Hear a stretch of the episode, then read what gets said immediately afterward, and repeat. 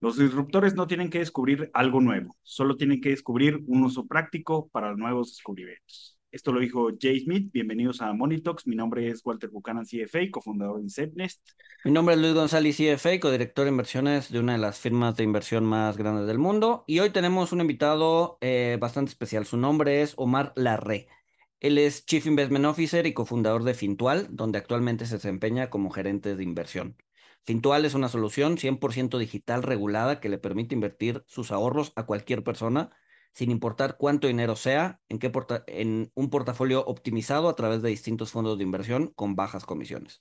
Además, Fintual fue incubado en Silicon Valley en el 2018 en una de las aceleradoras más importantes del mundo, Y Combinator. Fueron la primera fintech regulada por la Comisión para el Mercado Financiero en Chile y acá en México fueron los primeros asesores en inversión en tener un onboarding 100% digital, autorizado y supervisado por la Comisión Nacional Bancaria y de Valores. Sin más, comenzamos.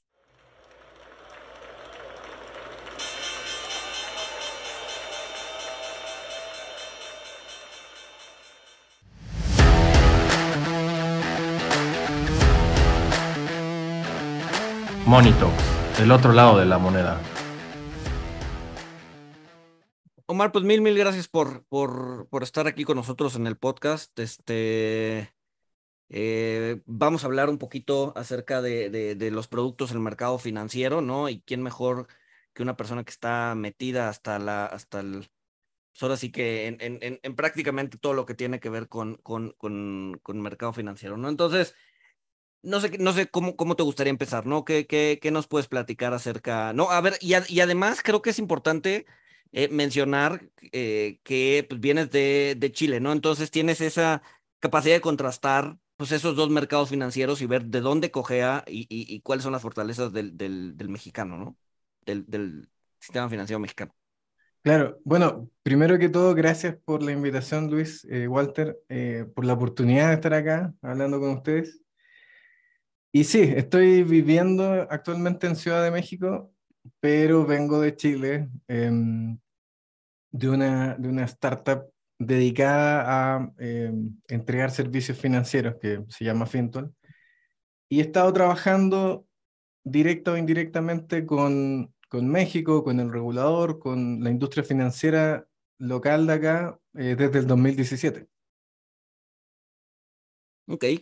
Eh, platícanos, ¿cómo, cómo, cómo se estructura? O, por ejemplo, cuando hablas eh, de reguladores, ¿es, es, ¿es como muy complicado? Este, o, cuáles serían las diferencias respecto al, al, al modelo chileno? ¿no? Sí, este quizá, quizá aquí valdría la pena hacer hincapié, Omar, en que nos platiques, o sea, qué tan fácil fue establecer la, la startup en Chile en, en términos de regulación eh, y qué se encontraron cuando llegaron a México.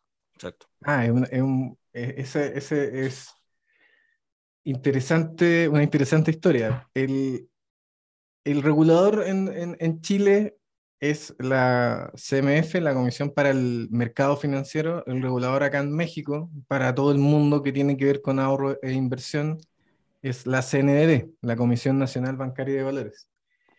En Chile, nosotros comenzamos un proceso de regulación que empezó el 2017 y duró aproximadamente nueve meses.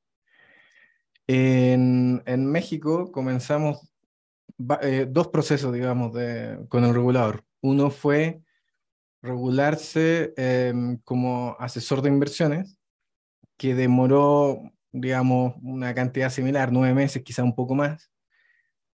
Pero también hubo un proceso de adquisición de una distribuidora de acciones de fondos de inversión em, para nosotros poder distribuir y abrir cuentas a usuarios para que puedan comprar fondos de inversión. El punto es que eso se demoró bastante. Fue un, básicamente un poco más de 18 meses que terminó en, agosto del año pasado. Y luego de eso em, tuvimos que aplicar a, bueno, al onboarding no presencial, que eso quiere decir cómo poder abrir una cuenta digitalmente y no presencialmente sin, sin la, necesidad de firmar papeles o, ir a una oficina presencial. Y eso también demoró bastantes meses. Eh, en, general, creo que son reguladores bastante similares en cuán estricto eh, son eh, y qué es lo que piden, solo que el enfoque quizás en Chile tiene que ver más con tú comienzas a, hacer esto, por ejemplo, el onboarding digital. Tú hazlo y yo te regulo o yo te superviso en el camino. En muchas cosas en, México, yo creo que ustedes lo conocen bien, es más bien, primero te tengo que autorizar lo que hagas para que lo puedas comenzar a hacer. Y eso influye claramente en, en, en, los tiempos de poder hacer cosas. Son dos enfoques distintos, cada uno tiene pros y contras, pero, pero claro, acá probablemente son más meses. Hablabas de, de, que comprar una distribuidora, ¿no? O sea, ¿qué, qué, cuál es la diferencia entre una distribuidora y una operadora, un asesor de inversiones?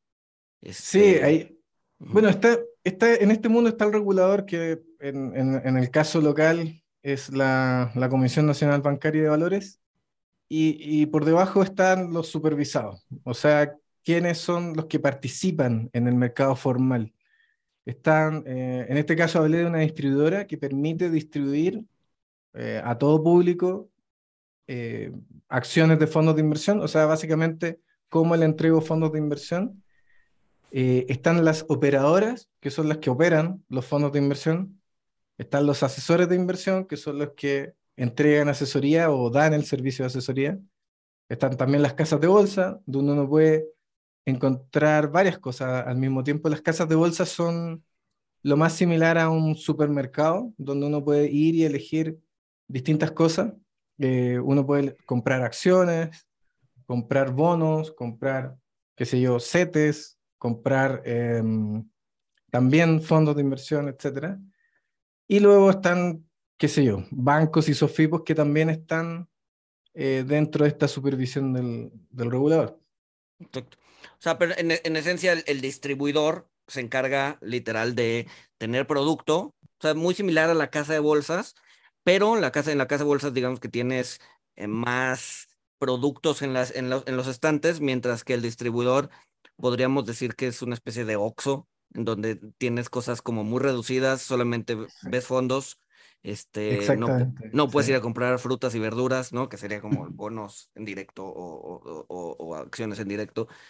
Y la operadora, pues son los que se encargan de operar los fondos, es decir, son los que eh, compran y venden al interior de los fondos estrategias de inversión, mientras que el asesor, pues es, es, o sea, él no puede ni distribuir ni operar los fondos, pero puede, digamos, que agarrar lo, lo que hay en el mercado y, y, pues ahora sí que vía asesoría vendérselos a, a, a terceros. ¿Cierto? Sí, exactamente. Sí, creo que a mí, bueno, Oxo es un ejemplo interesante, pero a mí me, me gusta más la visión de, de, de un, en el caso de fondos, de, de un restaurante. De un restaurante que puede ser bueno o malo, puede ser caro, barato, lo que sea, pero un restaurante que prepara platos que ya están bien hechos, que son equilibrados.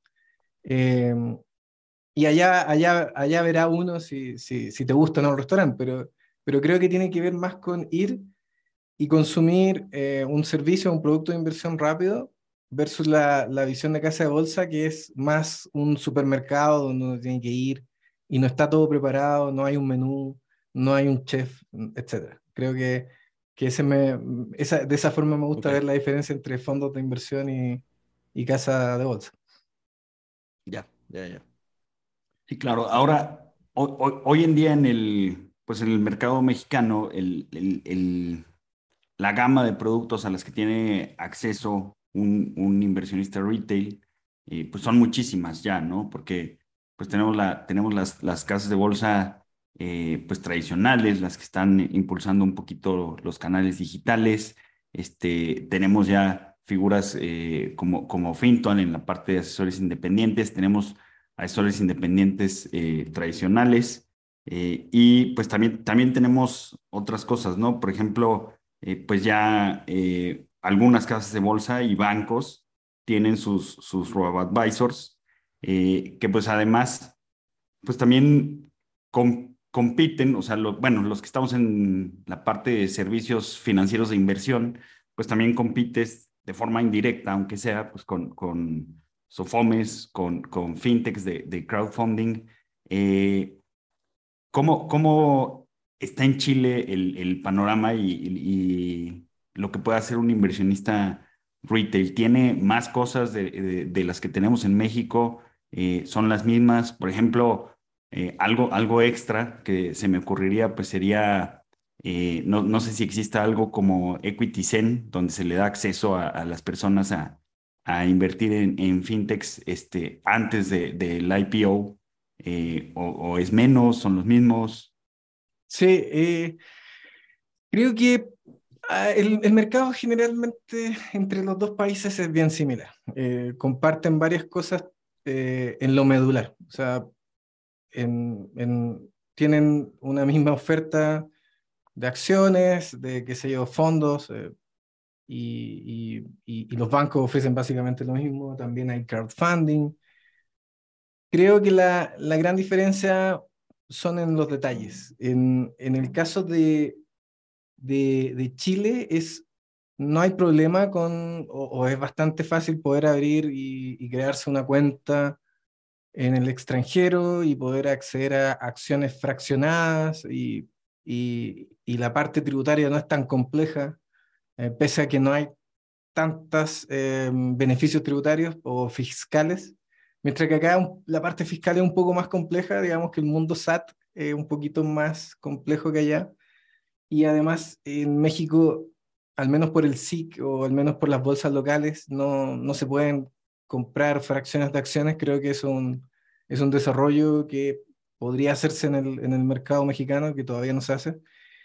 Por otro lado, em, la otra diferencia es que el mercado de, de, de, deuda privada y el mercado de equity privado es, eh, es un poco más desarrollado en Chile. Tienen, hay más acceso en general. Eh, uno puede eh, acceder, por ejemplo, a algo como Equity Zen, que donde tú puedes comprar participación en compañías o en startups o lo que sea antes de ser pública, antes de una IPO, eh, y no es tan complejo.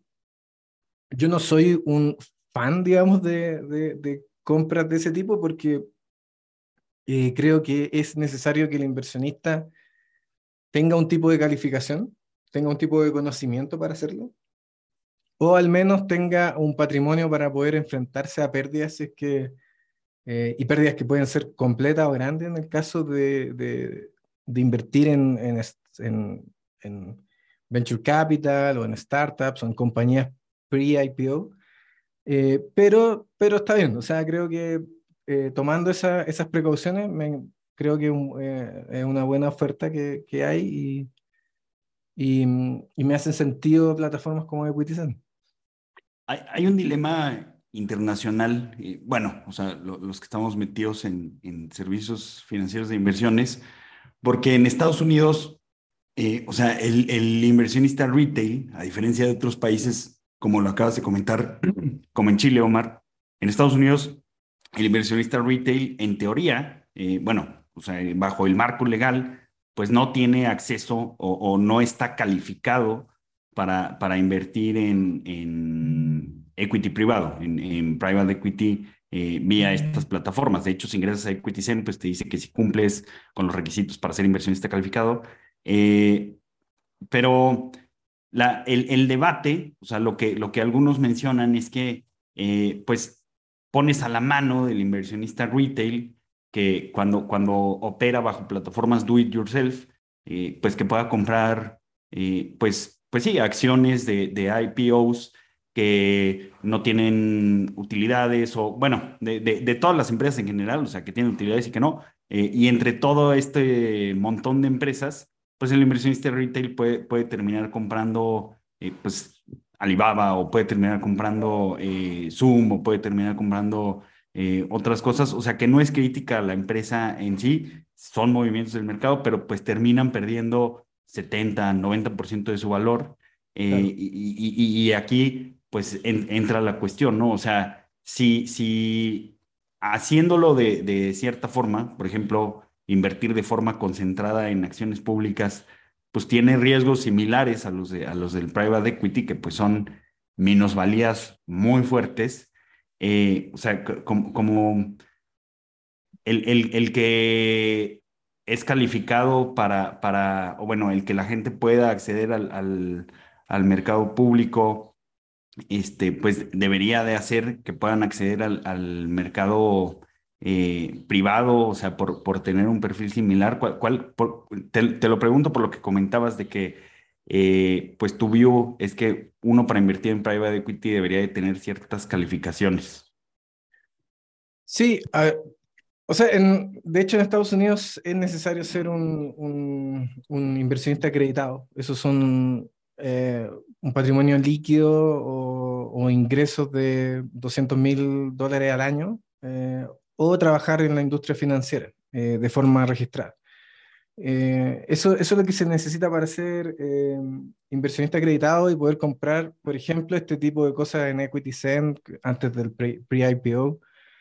Pero um, es cierto que en el mercado público también pueden haber pérdidas bastante grandes de inversionistas retail que no son acreditados y todo, y pueden tener incluso pérdidas de 80% como las caídas que hemos visto este año en varias acciones tecnológicas. Y, y, además me faltó, o sea, también pueden comprar ETFs que son apalancados triples, ¿no? Y que traen derivados y pues, o sea, también traen un riesgo. Pues, Exact que...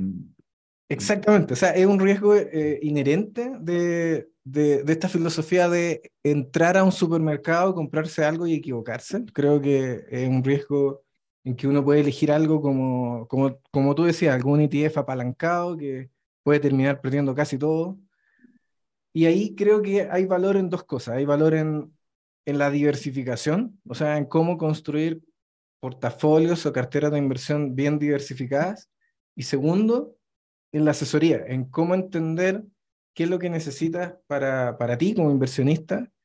Eh, y si es que tú no lo sabes hacer por ti mismo, eh, ocupar herramientas que te ayuden a hacerlo, herramientas automáticas o aprender, o eh, incluso tener un asesor financiero que te ayude.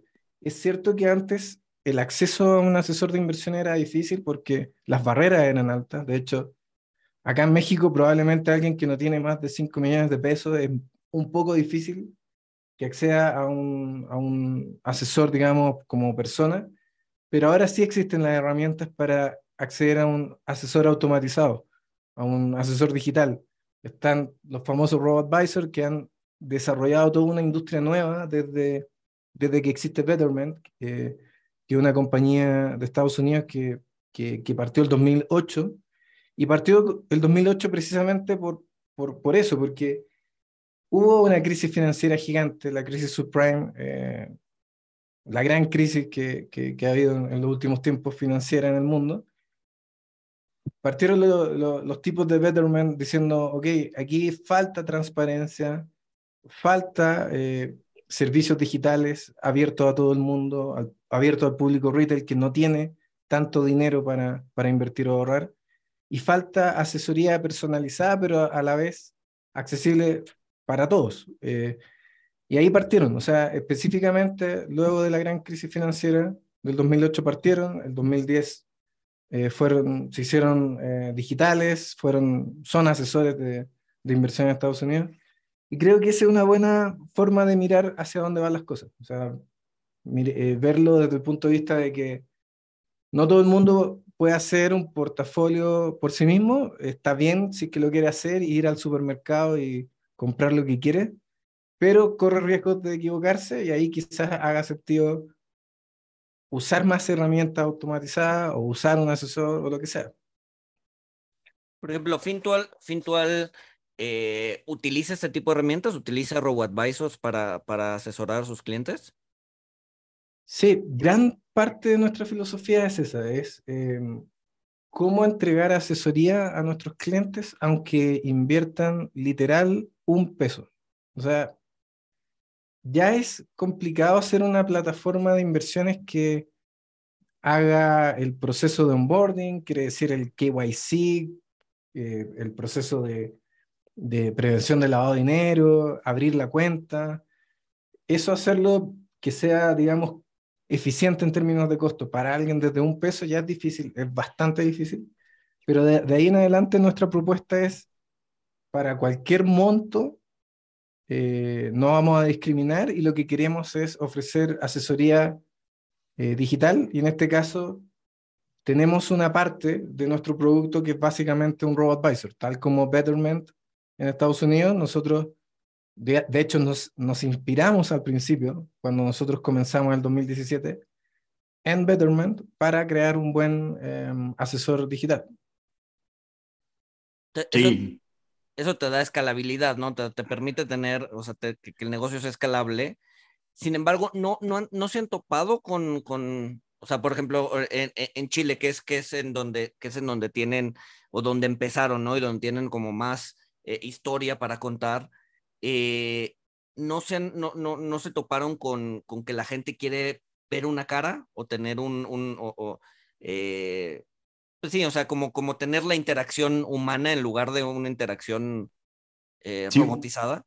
Un, poquito complementando lo, que dice Luis, eh, de, hecho hay un estudio en, de Vanguard, porque los robo-advisors como Betterment, Wellfront y otros en Estados Unidos ya tienen más de una década, eh, hicieron una encuesta y el 80% de la gente que trabajaba con un robo-advisor estaba dispuesta a, a, probar un servicio con un asesor.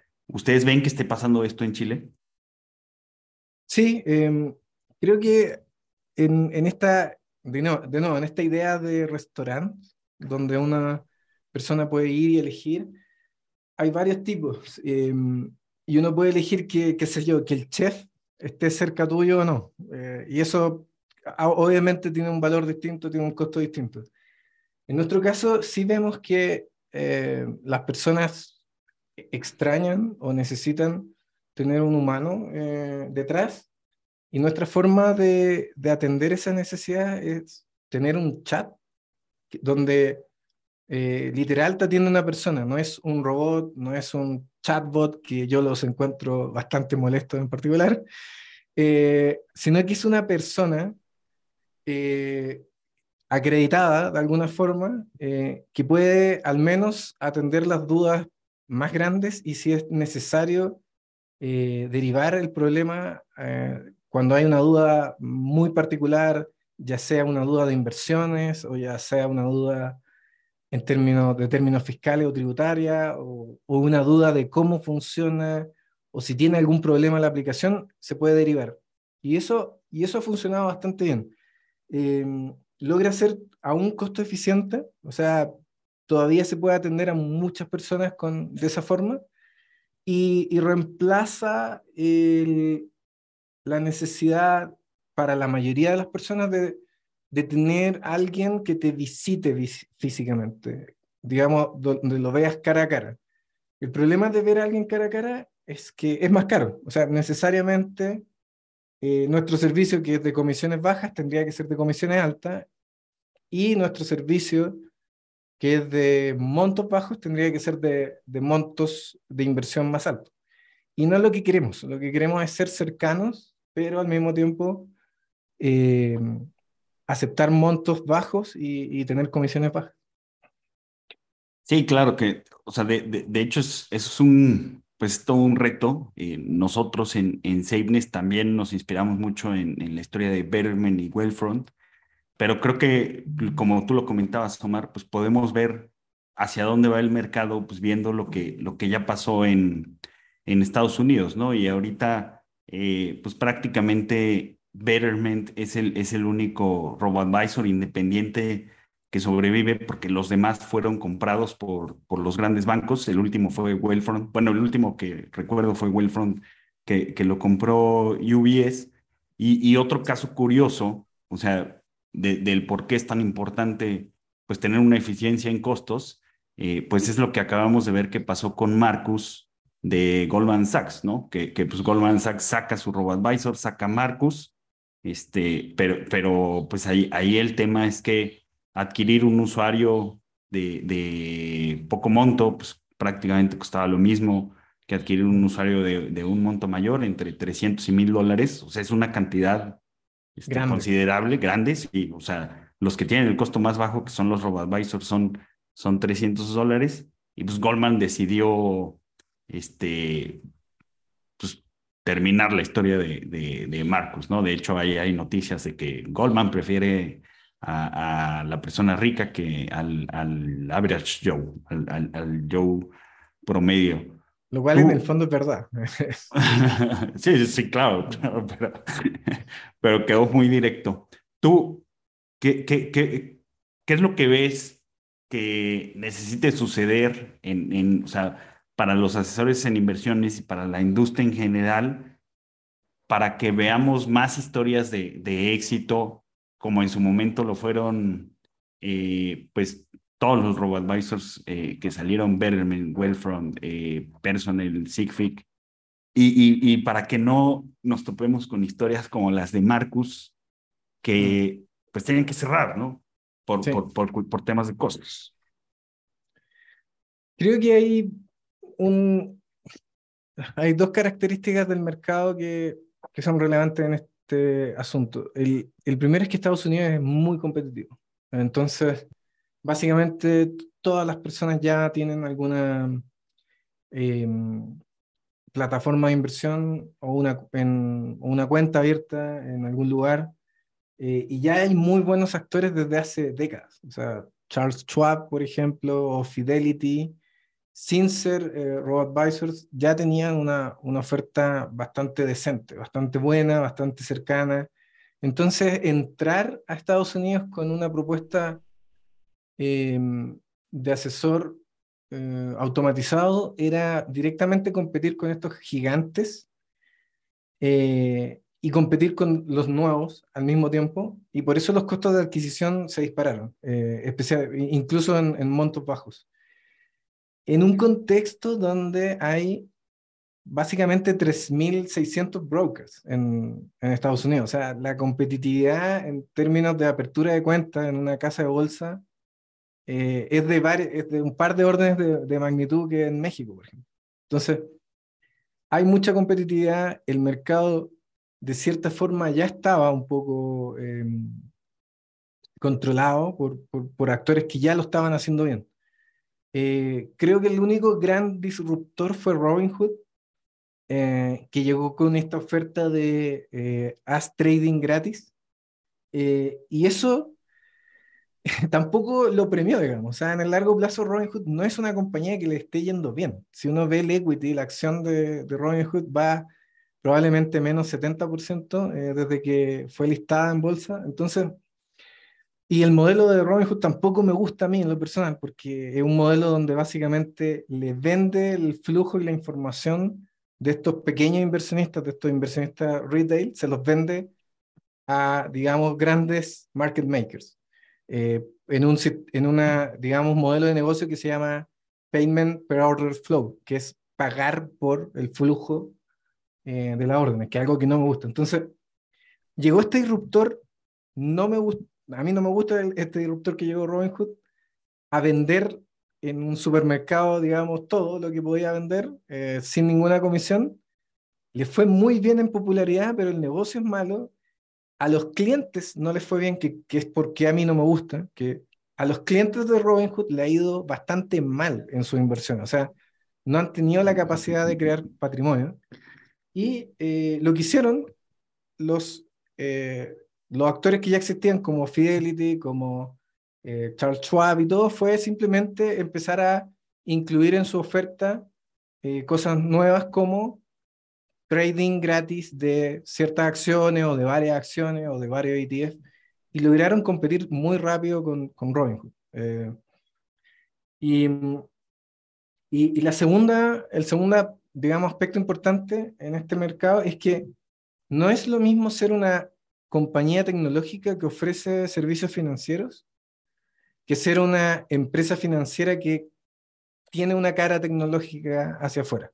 Y creo que esa es la gran diferencia de un banco como Goldman Sachs, que, digamos, coloca una cara bonita fuera tecnológica, pero por dentro sigue teniendo un montón de procesos caros, lentos, ineficientes con legacy software muy antiguo, versus una compañía nueva que llega a irrumpir eh, y, y, puede hacer todo desde cero, el software desde cero, los sistemas desde cero, los costos marginales de una compañía de, de, software que se dedica a entregar servicios financieros es muchísimo más bajo.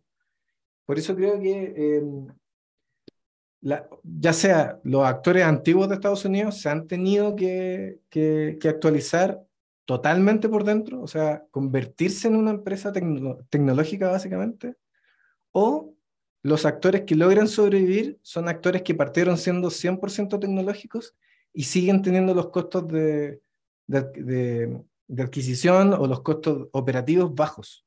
Esa es la única forma de, sobrevivir, creo yo, especialmente en el público masivo, en el público retail, donde tú necesitas atender a millones de clientes con bajos costos.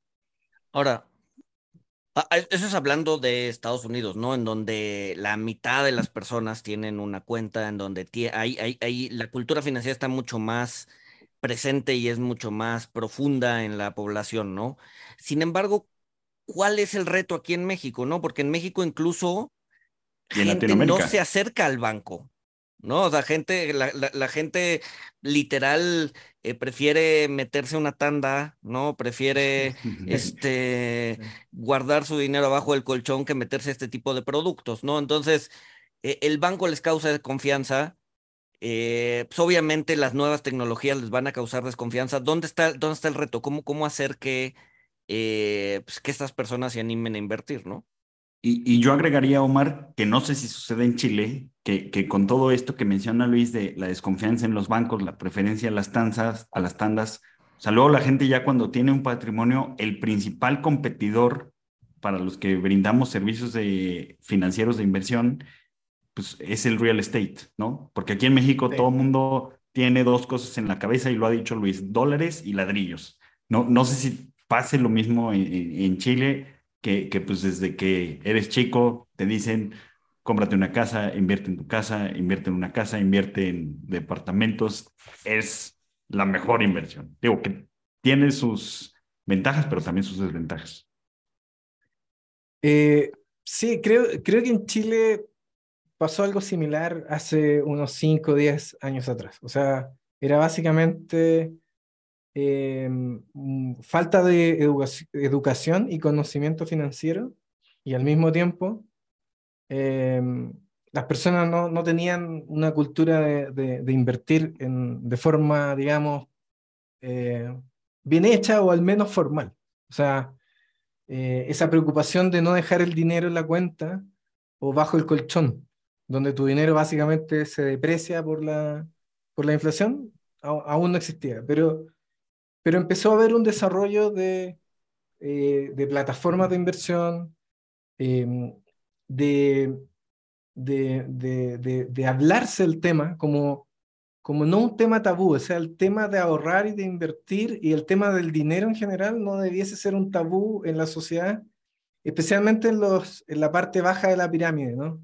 digamos, el público de patrimonios menores, no porque no pueda ahorrar en estos momentos, o no porque no tenga el patrimonio gran, eh, eh, gigante que, que, se necesita para un asesor, no puedo hablar de eso.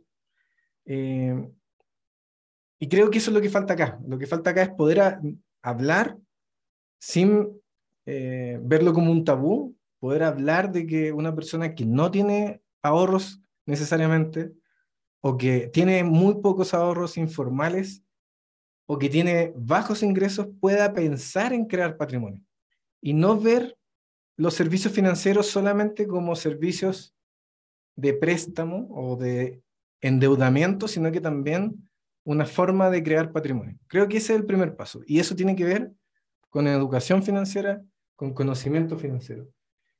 Y, el resto es, por sobre, encima de eso, digamos, tener actores eh, del mundo financiero formal que inviten a las personas a ocupar servicios formales, a ocupar servicios que están regulados, que son tan o muchísimo más seguros que tener el dinero en una tanda o bajo el colchón, eh, y que además generan rendimientos que en, históricamente han sido significativos, han sido buenos en el sentido de que al menos igual a la inflación o la superan por, por, por bastante, en el largo plazo eh, especialmente. Entonces, creo que es un tema donde em, hay que hablarlo más, hay que eh, hacer, eh, digamos, de forma activa educación, hay que hacer de forma activa, entregar conocimiento financiero y de a poco se va a ir perdiendo el miedo de, por ejemplo,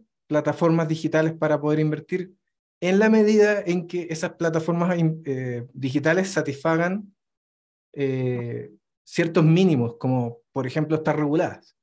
Eh, a mí me sorprende, por ejemplo, que en la ENIF, en la Encuesta Nacional de Inclusión Financiera, por primera vez en el 2021, o sea, por, primera vez en la, en la, última encuesta del año pasado, se pregunte si es que el ahorro formal lo tienes en una plataforma de internet o en una aplicación de tu celular. Me sorprende que, que, sea la primera vez y me sorprende el resultado también. Solo el 2,7% responde que, que sí lo hace en una plataforma digital o, en una aplicación. Si uno compara, y cuando dice números, después fui a ver, a revisar otros números de, de, de, de acá de México, si uno lo compara con la cobertura de Internet, la cobertura de Internet es 76% en México. No es súper alta, pero no es mala. No es mala comparado a Latinoamérica en promedio. Eh, y el gap, por lo tanto, de el acceso a Internet y el acceso a un servicio digital formal financiero es gigantesco. Es de 2,7 a 76%. Entonces, ¿qué es lo que falta para llenar ese espacio? Muchísimas cosas, entre medio de lo que dije. Eh, conocimiento, educación financiera, eh, y transmitir seguridad en, en, en, este, en estas plataformas nuevas. Omar, creo que también un factor muy importante eh, es, es el tema de, de, costos, ¿no? Es el tema de, de comisiones, este, que pues bueno, ahorita eh, plataformas como Fintual, este, también como SafeNest aquí en México, pues ofrecemos el servicio este, a, a, a un costo bajo. Eh, y aquí en México pues ya sigues viendo que hay opciones caras, o sea, pues caro me refiero a que pues, te terminen cobrando 2, 2,5%, alguna vez ves alguna barbaridad como 3%, pero te lo pregunto esto porque creo que eh, fue un factor muy importante en Chile, ¿no? O sea, en Chile, si estoy hablando de que el 3 me parece una barbaridad, en Chile creo que te llegaban a cobrar hasta el 5% de comisión, ¿no? Sí sí, lo que pasa es que el costo promedio de, mm, de un fondo en Chile es, es, similar al costo promedio de un fondo acá en México, son alrededor de 2,5%. Y, y, hablo, voy a hablar siempre de, de, del, de la serie o de la clase que llega al público retail, o sea, la que le venden a la persona eh, con menores, digamos, eh, patrimonios. En, ese contexto de, de, lo que le venden a, ese, eh, a esas personas, porque probablemente a los institucionales les van a vender algo muchísimo más barato, o a, los, o a las bancas grandes o a las bancas privadas le van a vender algo mejor. Pero en el contexto de eso, uno ve costos de 2,5, 3% promedio, no es tan raro ver eso. Y después ve costos, en, digamos, en, en la parte más eh, de la, digamos, extrema de la distribución de costos, ve fondos carísimos, que en algún momento llegaron a, co a cobrar incluso 6% al año, eh, cuando uno incluía todos los costos. O sea, uno incluía el costo de gestión, el costo de, de, de qué sé yo, de... de impuestos. Corretaje. No, ni siquiera estoy hablando de impuestos, estoy hablando de costos de intermediación o corretaje, costos de eh, custodia, eh, costos por eh, porque la, la, inversión entrara o la inversión saliera del fondo. Entonces, si uno hacía la suma de todos los costos, quedaban eh, costos altísimos. Y a eso uno le podría agregar qué tan bien o qué tan mal lo hacen. Y resulta ser que en Chile y en México también se replica bastante. La mayoría de la filosofía de inversión de los managers es activa.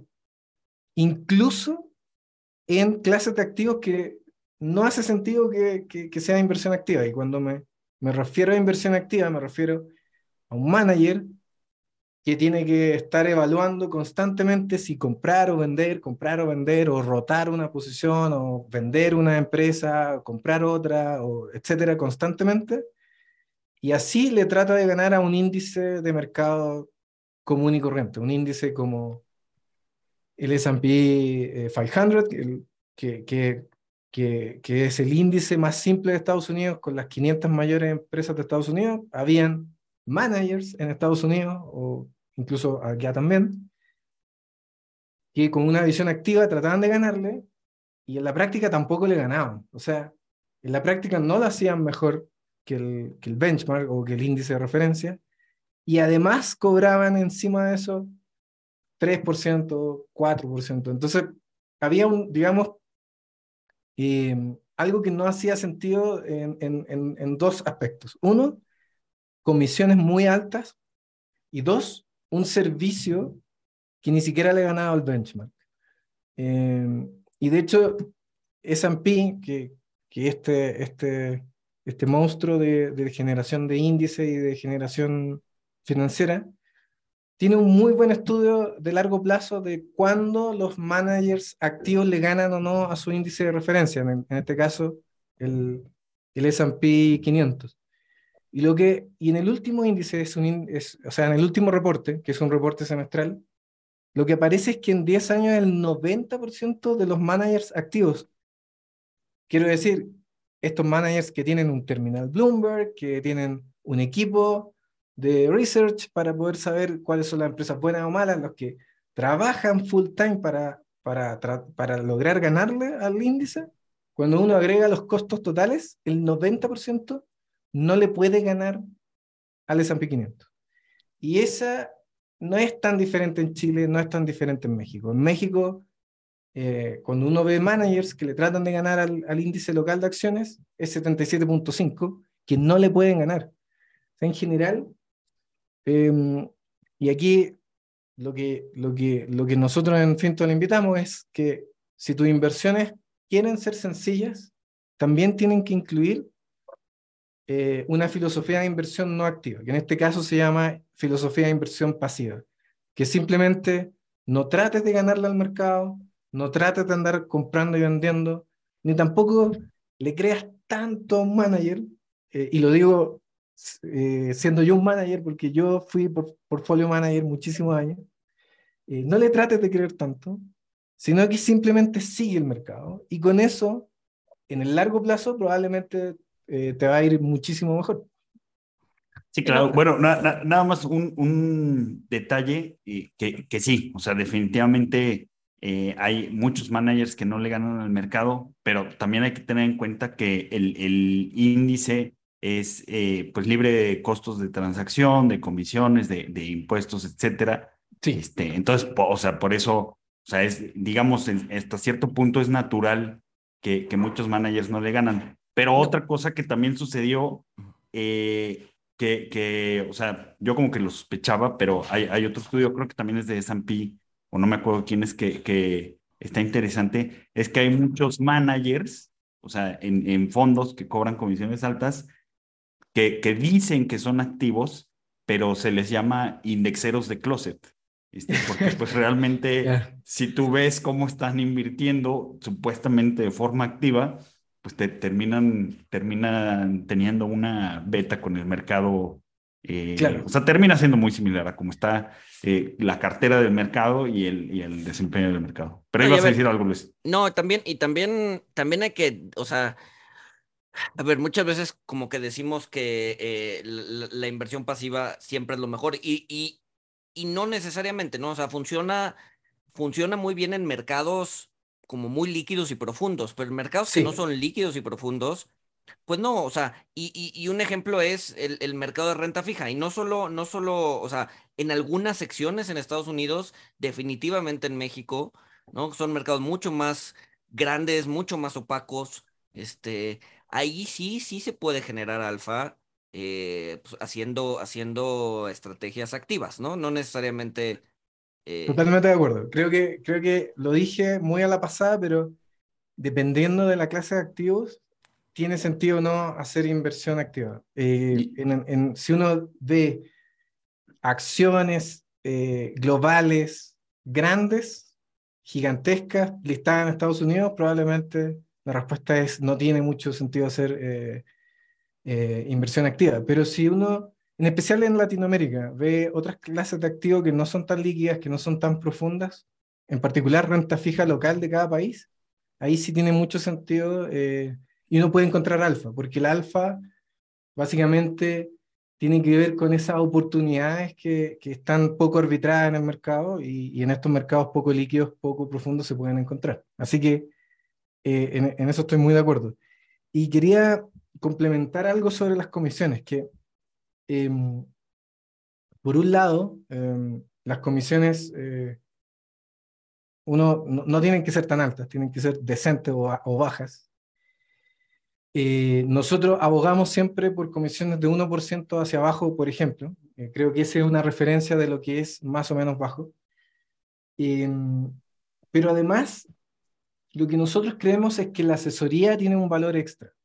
Y ahí le, eh, voy a pedir ayuda, digamos, a un reporte que hizo Vanguard, de que, de hecho este año salió hace muy poco, salió en julio de este año.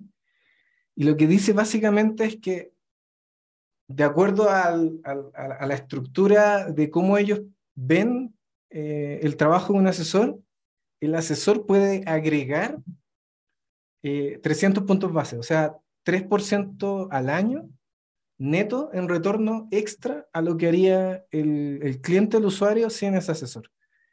Entonces, eh, está bien, las comisiones tienen que ser bajas, pero el valor de un asesor también hay que evaluarlo correctamente, especialmente para una persona común y corriente que probablemente no le interesa o no se dedica todo el día a estar pendiente del mercado. Y en ese caso, el estudio Vanguard dice bastante claro que hay muchísimo valor. Eh, y, y, ahí, digamos, sumando y restando, uno puede sacar la cuenta rápido que en el caso de un asesor que cobre 1% menos, si uno le agrega este valor extra que dice Vanguard, que son estos 300 puntos, este 3% extra, el usuario final termina ganando. Eh, termina, termina ganando por varias cosas. Un asesor ofrece ya este portafolio diversificado, que es lo que yo decía que es súper importante. O sea, portafolios que no tienen riesgo particular a una acción o un tipo de activo. Eh, tratan de hacer un asesor eh, bueno, digamos, trata de eh, implementar portafolios que no sean caros en su costo subyacente. Eso quiere decir utilizar instrumentos de inversión con eh, expense ratios bajos, por ejemplo, o el, el caso más particular es no elegir armar un portafolio con fondos carísimos, sino que elígelo con ETF baratos, que no sean apalancados o que no sean eh, raros. También hay un valor en, en el rebalanceo, o sea, cómo a medida que cambian las condiciones del mercado, el portafolio cambia. Y algo que me llamó mucho la atención en particular es que hay un valor gigantesco de que Vanguard lo evalúa en hasta 200 puntos base o más al año en coaching, en behavioral coaching, que es como eh, yo sé como asesor que invertir evoca emociones. Emociones cuando pierdo, emociones cuando gano. Eh, ¿Cómo eso lo puedo, lo puedo ayudar y tomar de la mano al cliente e invitarlo a invertir en el largo plazo, invertir con una perspectiva de varios años de inversión y no que las emociones jueguen en contra? En particular, por ejemplo, cuando el mercado va abajo, que la emoción en contra es vender y hacer la pérdida, o eh, cuando incluso el mercado va arriba, es duplicar la apuesta o, eh, o vender para hacer la ganancia, sino que más bien tener un entrenador que, te, que, que, que vaya ayudándote a medida que vayas invirtiendo para que seas ordenado cuando lo usas. Y así también Vanguard, Vanguard, habla de otros costos como, por ejemplo, el valor del asset allocation, etcétera, que esos son más o menos discutibles, pero a mí me llama la atención bastante el valor final de un asesor en este estudio de Vanguard. Y Vanguard, como, como, ustedes saben, es un gigante en, en la oferta de ETF, segundo después de, de BlackRock.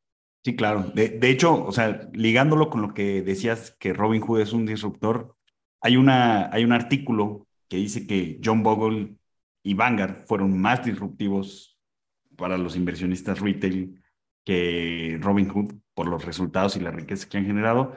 Eh, y también complementando esto que comenta Omar de, de, el valor de un asesor que comenta Vanguard, lo podemos ver también en, en otro estudio que a mí me parece súper interesante, me encanta y siempre que puedo lo cito, que es un estudio de BlackRock, donde muestra el, el retorno promedio de clases de activos en periodos de 20 años. Es una pena que ya no lo publiquen de forma tan detallada. Eh, y, el, y el inversionista retail. Entonces, eh, en, en, el último detallado, que creo que es de 2007 a 2017, eh, se veía que pues todavía ha generado retornos interesantes, ¿no? Las acciones, los bonos gubernamentales, bonos internacionales, el petróleo, el oro, el real estate, y el inversionista promedio se quedaba justo por encima de, de, la inflación. ¿Por qué? Pues porque van, van rotando mucho, porque no tienen disciplina. Y, y, creo que también lo que, lo que yo rescato de, de, o sea, de estos dos estudios, eh, digo, mezclándolos un poquito de, de, Vanguard y BlackRock, es que no solamente es la, democratización o el acceso a, a, las inversiones, no, no, no solamente es es eso, porque pues ahí está la prueba, está Estados Unidos, eh, que es, yo creo que es el mercado accionario más exitoso de, de, todo el mundo, es el que tiene mayor profundidad, mayor participación de inversionistas retail, pero no, no es suficiente eh, esto nada más, ¿no? Siempre me gusta como lo dice Mark Spitznagel, al, al final del día, el peor, el peor enemigo del inversionista pues, eh, somos los inversionistas mismos, ¿no? Exactamente, creo, creo que el acceso es súper importante. De hecho, en México falta acceso a, a, este tipo de cuentas, a este tipo de servicios, pero está sobrevalorado en el sentido de que no es todo lo importante, eh, o no es solo lo importante. O sea, es una condición eh, necesaria, pero no suficiente para tener eh, un, un buen portafolio de inversión o para crear patrimonio. Creo que después del acceso viene el conocimiento financiero eh, y qué, si, qué tanto te gusta o no eh, hacer las cosas por ti mismo, decidir las buenas herramientas que incluso incluyan un asesor o no. Pero la, el acceso por sí solo creo que no es un valor eh, en sí mismo tan grande. Y, y, de nuevo, por eso creo que Robinhood, que creó esta, esta, o sea, que bajó la barrera del acceso a prácticamente cero, creo que no es un creador de valor eh, para la sociedad, digamos, tan grande. Y, incluso lo demuestra en el precio de su acción, que, que ha bajado, como dije, 80, 70%. Eh, en resumen, no, no, no hay que sobrevalorar solo el acceso, sino que hay que valorar el, o valorizar, digamos, el, el, lo, el, servicio o el producto de inversión completo. Omar, para, para, ya se nos, se nos está acabando el tiempo. Para terminar, no sé si quieras eh, platicarnos un poquito dónde encontrar a Fintual, eh, este, cómo, cómo contactarlos, ¿no? Sí, bastante fácil en, en navegador, en internet, fintual.mx, en, en tu, digamos, en tu aplicación del celular también lo puedes buscar. Eh, tenemos una aplicación para, para México, te puedes crear una cuenta 100% digital no hay mínimos de inversión y creo que lo más importante es que el proceso completo está 100% regulado. Eh, eso, creo que el resto de Fintual tiene que ver con lo que hablamos. Nosotros en particular ofrecemos portafolios simples que cobran poco, hay una asesoría automatizada eh, y al mismo tiempo tenemos una filosofía de inversión bastante simple, que es básicamente una filosofía pasiva.